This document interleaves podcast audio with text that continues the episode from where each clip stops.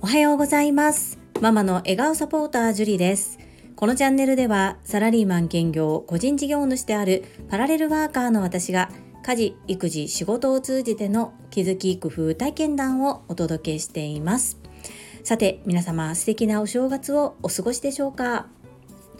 私は自分の実家も主人の実家も今住んでいるところから車で10分から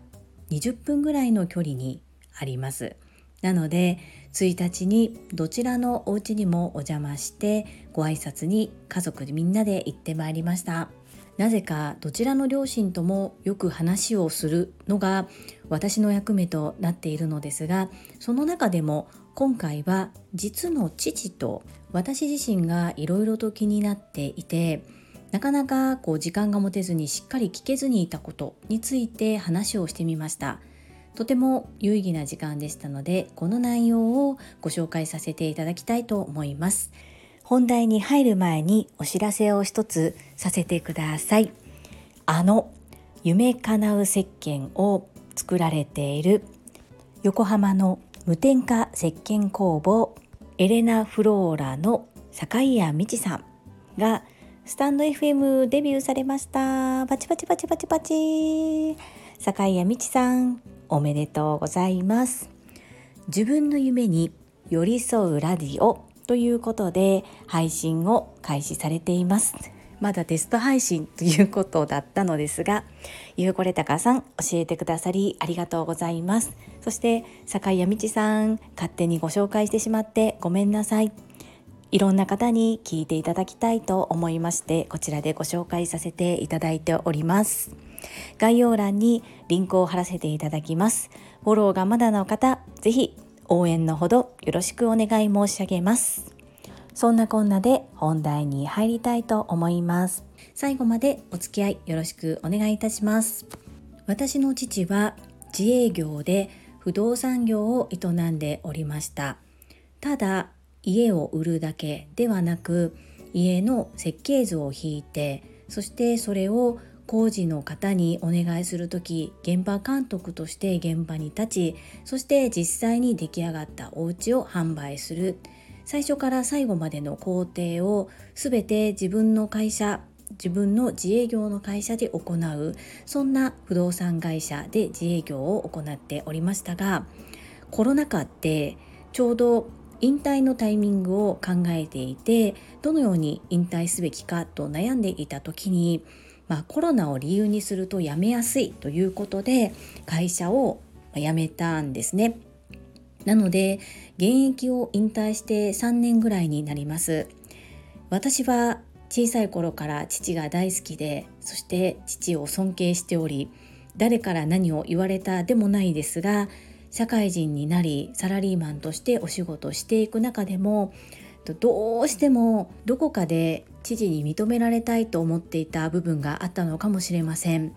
宅地建物取引主任者今でいう宅地建物取引士の資格を取得したりもしました。それぐらい大好きな父です。生まれてからずっと実家にいる時も結婚して、まあ、マンションを借りた時もそして今約10年前に中古のマンションを購入した時も全ていろんな手配工事など父にお願いして何を任せても大丈夫そんな状況で住まいのことに関して悩んだりこう困ったりしたことが一度もありませんでした。何か言うと全部父が助けてくれたからです。そしてそれをどこかで当たり前のように思っていた自分がいたと思います。そんな中昨年朝起きた時に急に玄関の上から天井から水漏れがしていて一体これは何？となった時に上の階から水漏れがしていて玄関の天井すべてがダメになってしまいそしてこれを誰にどうお願いして私はこう解決すればいいのかが分からず一旦父に連絡したもののもう父は現役ではありませんのでどうしても困るならまあ昔から知っている方に連絡するけれどもという感じだったんですね。で途方に暮れた私はそこにまあお願いしてもいいのか自分で新規でどこか探してお願いすべきなのかとても悩みましたそしてそのことをまあ LINE だけで父とやり取りしていたので電話で話をしても、まあ、状況はしっかり聞いてくれるんですがもちろん自分で仕事をしているわけではない父はあまり積極的な回答をくれませんでした。どうしたものかなと迷っていて結果的にその玄関の天井の修理というのは主人の知り合いのつての方にお願いをして事なきを得ることができたのですがその時私が思ったことそれは2つあります。まず1つ目全ていつも父が関わってきてくれていたので父に断りなくいろいろと進めることはどうなのかというところ。そして2つ目自分でもきちんとこの業界どのようになっているのかていうことを知りたいというこの2点です。今私が住んでいるマンションは中古のマンションを約10年前に購入しました。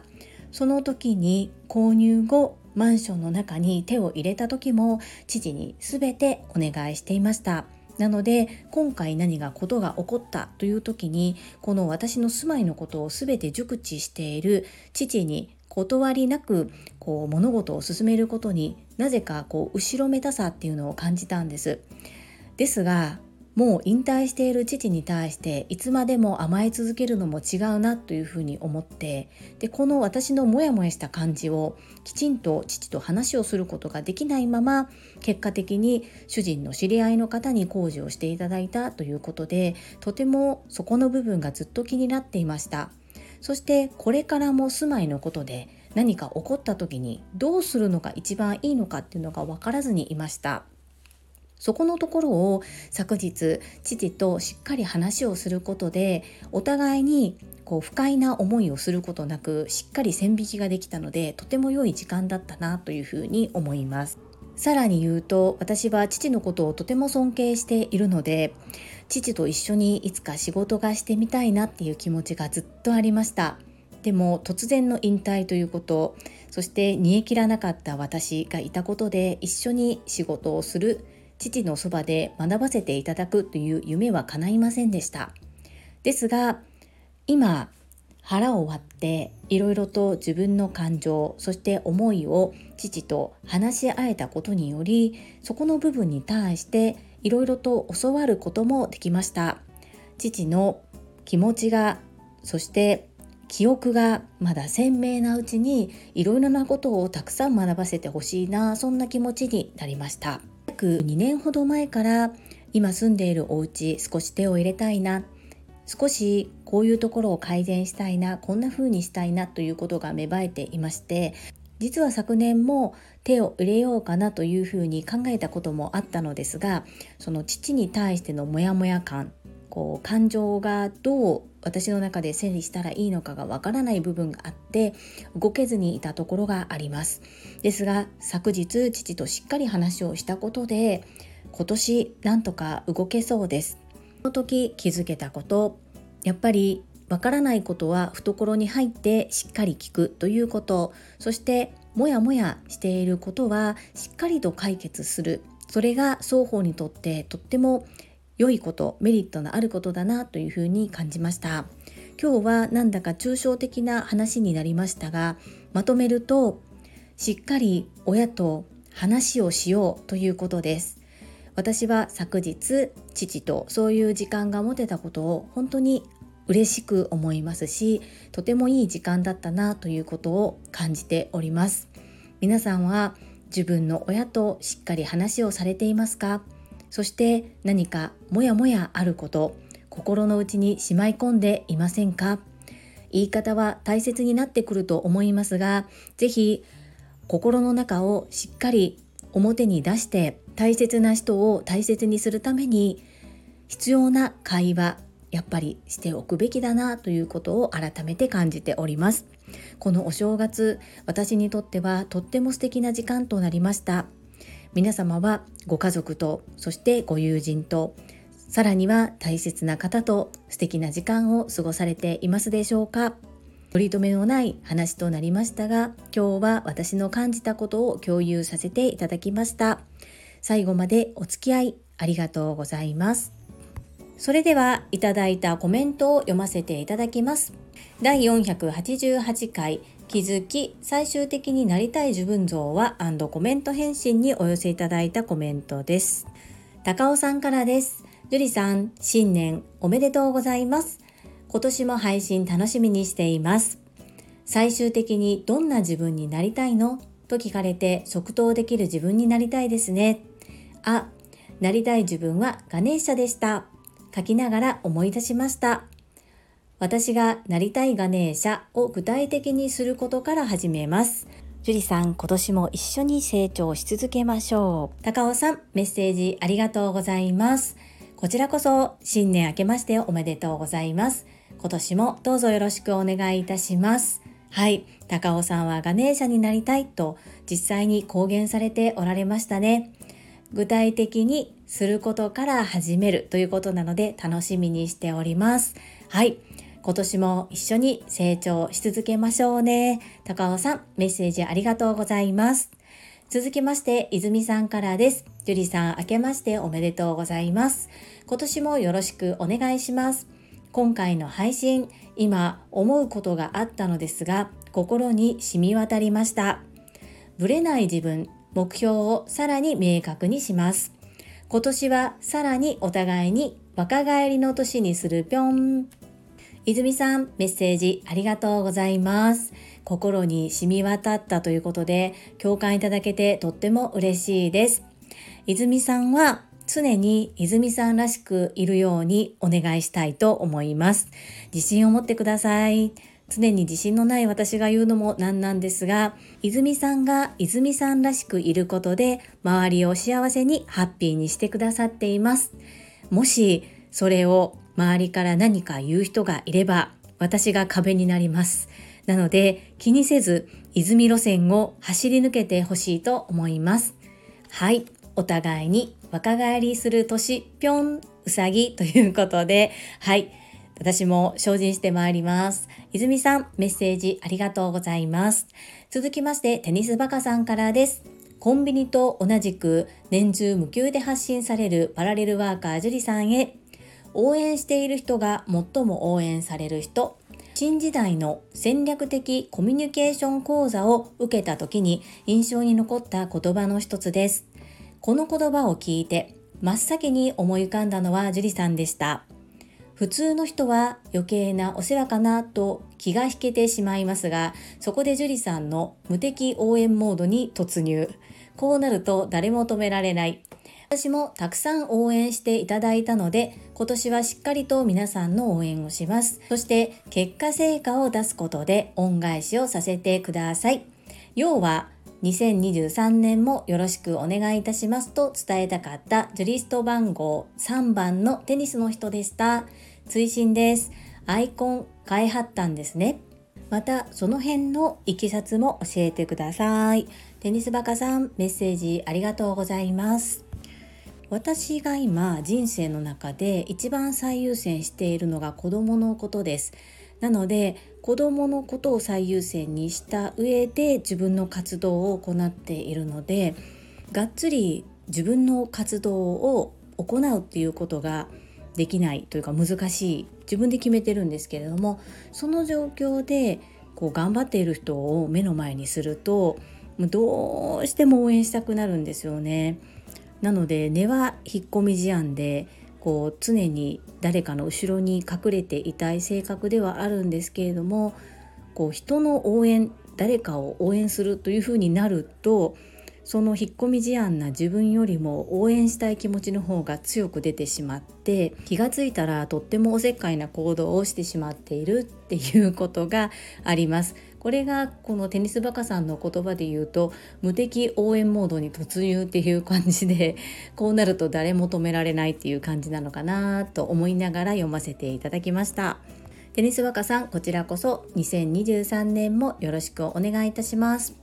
そしてアイコンプロフィール写真ですね。これは今まで使用していた写真っていうのが約1年前にプロフィール写真をプロの方に撮っていただいたものです。それまではお友達が私に撮ってくださったものもしくは顔出しはせずにいろいろと活動を行ってきました。昨年1年は自分の思っていた以上に人との出会いが増えそして自分が思っていた以上に SNS 上で自分が露出する機会っていうのがとても増えました。今後ずっと活動していく中でどのように自分を PR していくのかっていうところと私は配信の中で子供のことも赤裸々に語っております。そんなこともあってビジネスネームで活動をさせていただいていたりサラリーマンという立場上どこまで顔出しをするのか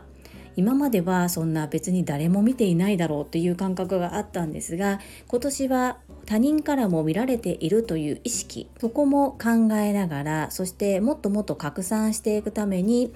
どのように見せるかというところでテニスバカさんには私少し前にいろいろとお話しした時にお伝えさせていただいたと思うんですがもう半年以上前から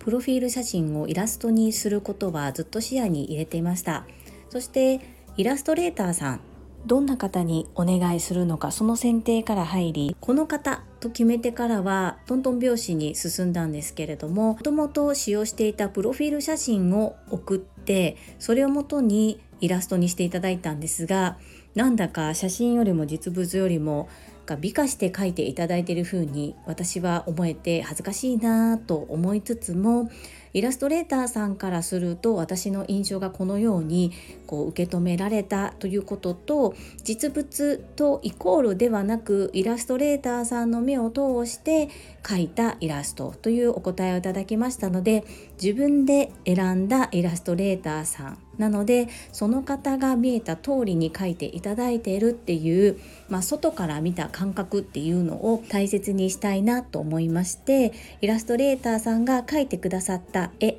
に対しては私は一度も修正をお願いしていない状態です。バッグの背景についてはいろいろとパターンを出していただいたり何名かの方にご相談させていただいたりこう外から見た印象がどうなのかっていうことも意見を聞かせていただいたんですが最終的には自分のなりたい夢 Voicy のパーソナリティになるっていうことからやっぱりオレンジかなというところになりましてで私が個人で行っている授業片付けサポートとお料理教室があるんですがお料理教室の方のイメージカラーもオレンジなんですね。なのでオレンジにしたんですけど一口にオレンジといってもいろんな色目がありまして最終的には十何種類ぐらいある中のオレンジの中からこの色に決まったそんな感じですテニスバカさん答えになっていますでしょうか？メッセージありがとうございます。続きまして、ゆうこれたかさんからです。ジュリアーノへ、ハッピーニューイヤーだね。電気、水道、ガスのような生活インフラのように、ジュリアーノの毎日のお財布がリスナーの生活にピタッとくっついちゃってるね。今日のお話は7つの習慣の第2の習慣だね。おっちゃんは人生理念を人に価値を提供する人生を歩むと決めて手帳に書いているんだ。かっこいいでしょ？ジュリアーノの新しいアイコンがおしゃれな大正ロマンみたいになっていることに感謝して、これ高野さん、メッセージありがとうございます。は皆さんにとって日常に溶け込んでいる配信であるのであればとっても嬉しいんですけれどもお正月のお忙しい中このようにコメントをお寄せいただけるということも当たり前ではないですし本当に心から感謝しておりますありがとうございますそしてこれ高野さんは人生理念人に価値を提供する人生を歩むこれかっこいいですねそしてアイコンへのツッコミもありがとうございます。これはプラスと受け止めていいのか、マイナスと受け止めていいのか、微妙なところですね。これ高野さん、以上、ジュリアーノからでした。メッセージありがとうございます。続きまして、越後屋さんからです。明けましておめでとうございます。新年早々から変わらずの配信継続、そして学びのアウトプット素晴らしいですね。明確な目標に向かって頑固に進んでくださいね。素敵なアイコンですが、どうやって作られたのでしょうか今年もよろしくお願いいたします。ジュリスト番号14番のエッチゴヤでした。アンニョン。エッチゴヤさん、メッセージありがとうございます。明けましておめでとうございます。こちらの方こそ今後ともどうぞよろしくお願いいたします。はい。頑固に進んでまいります。とアイコンこちらなんですけれども昨年は私自分の個人の活動のお片付けのサポートとお料理教室のロゴもそれぞれ作りましたこちらのロゴと今回のイラストどちらもここならというサイトを利用させていただきましたもしかしてエッチゴヤさんも新たなアイコンを作られるのでしょうか？エッチゴヤさん、メッセージありがとうございます。アンニョン。続きまして、マインド TU さんからです。ジュリさん、新年明けましておめでとうございます。今年もどうぞよろしくお願いいたします。元旦も初売り、絶好調に働く喜びを感じているマインド TU です。私もジュリさんの大切な夢を応援します。今年は他者貢献をたくさんしていきます。マインド TU さん、メッセージありがとうございます。新年明けましておめでとうございます。こちらこそ今年もどうぞよろしくお願いいたします。そして絶好調で元旦も初売りに働く喜びを感じておられるということで本当に最高ですね。他者貢献。この言葉を聞いて、鴨頭義人さんを思い出すことができました。マインド TU さん、今年もどうぞよろしくお願いいたします。せーの、絶好調続きまして、ラルバハドゥール山本さんからです。ジュリさん、明けましておめでとうございます。新年1回目からとっても丁寧な配信、素敵です。今年もジュリさんの背中を追いかけたいと思います。今年もよろしくお願いいたします。ラルバハドゥール山本さん、メッセージありがとうございます。明けましておめでとうございます。今年もどうぞよろしくお願いいたします。ラルさんのラジオはとっても独特な配信で、そして とてもいつも笑わせていただいております。共に成長しましょうね。ラルさん、メッセージありがとうございます。続きまして、福田秀夫さんからです。明けましておめでとうございます。会員番号17、福田秀夫です。最終的にどんな自分になりたいのか、目標を決めることは大切。さらに目的を明確にするとブレなくなりますよね。目標は〇〇になりたい、〇〇したい。目的は〇〇のために。何のために目標を達成したいのかを明確にする。さらに自分のためにだけではなく、誰かのためにと設定すると回り道をしないと言われています。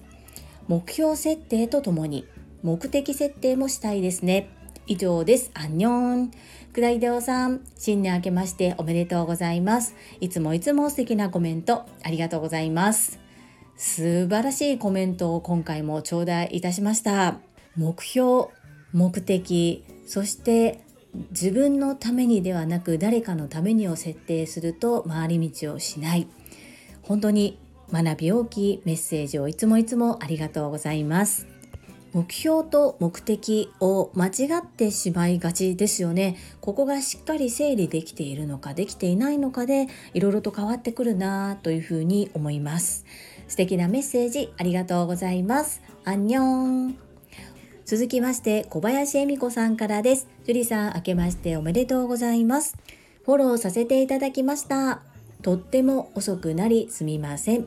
毎日配信を欠かさず心から尊敬いたします。どんな自分になりたいか、私は大切な人を大切にできる人になりたいです。そのためには2023年は大事な人を大切にできるよう心に余裕あるライフスタイルのための選択をしていきます。限りある命の時間を大切に過ごしていくためにも樹里さんを見習い背中を追いかけてまいります。本年もどうぞよろしくお願い申し上げます。小林恵美子さん初コメントありがとうございます。パチパチパチパチ。小林恵美子さんとは女性専用の営業塾トップセールスレディ育成塾オンライン版第7期でご一緒させていただきました。ご丁寧にコメントをくださりそしてフォローいただけたこと心より感謝申し上げます。ありがとうございます。大事な人を大切にできるよう心に余裕あるライフスタイルのための選択をしていくということで素敵な宣言ですね。メッセージありがとうございます。講座受講中はあまり一緒のブレイクアウトルームになったりすることも少なくって交流は少なかったもののとても印象深い出会いでしたよね。そして今後ともどうぞどうぞよろしくお願い申し上げます。コメントいただけてとっても嬉しかったです。小林恵美子さんメッセージありがとうございます。続きまして、石垣島のまみさんからです。つりさん、明けましておめでとうございます。本年もどうぞよろしくお願いいたします。わかります。学んできてからよくわかりますが、わかるとできるでは違う、笑い。全然できてない自分に失笑しています。本題に戻すと、自分が亡くなる時を想像して自分が人からどんなことを言われたいのかここが一番のポイントなんですよね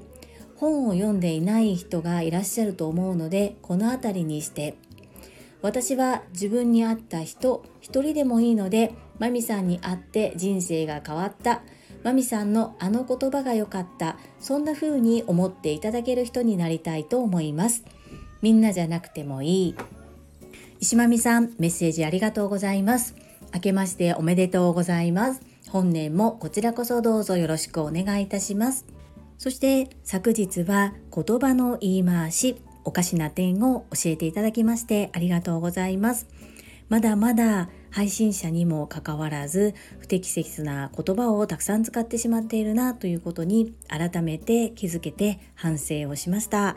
もしまたおかしなところを気づきましたらお手数ですが教えていただけるととってもありがたいです。大変学びになっております。ありがとうございます。本当にここですよね。自分が亡くなる時を想像して自分が人からどんなことを言われたいのかここが一番のポイント。そして本を読んでいる人といない人ではやはり理解の深まり方が違うというのもよくわかります。マミさんはすでにご自身がなりたい自分っていうのを達成されています。なぜなら私を含め他の方もそうですがマミさんのあの言葉が良かった。マミさんに会って人生が変わった。思っている方はたくさんいると思います。私もそのうちの一人です。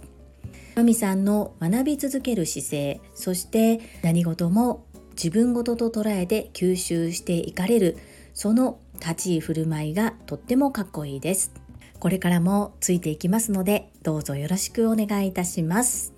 皆様、本日もたくさんのいいねやコメントをいただきまして本当にありがとうございます。いつもとっても励みになっておりますし、心より感謝しております。本当にありがとうございます。最後に一つお知らせをさせてください。タレントのエンタメ忍者みやゆうさんの公式 YouTube チャンネルにて私の主催するお料理教室ジェリービーンズキッチンのオンラインレッスンの模様が公開されております。動画は約10分程度で事業紹介自己紹介がご覧いただける内容となっております。概要欄にリンクを貼らせていただきますのでぜひご覧くださいませ。それではまた明日お会いしましょう。素敵なお正月をお過ごしください。ママの笑顔サポータージュリでした。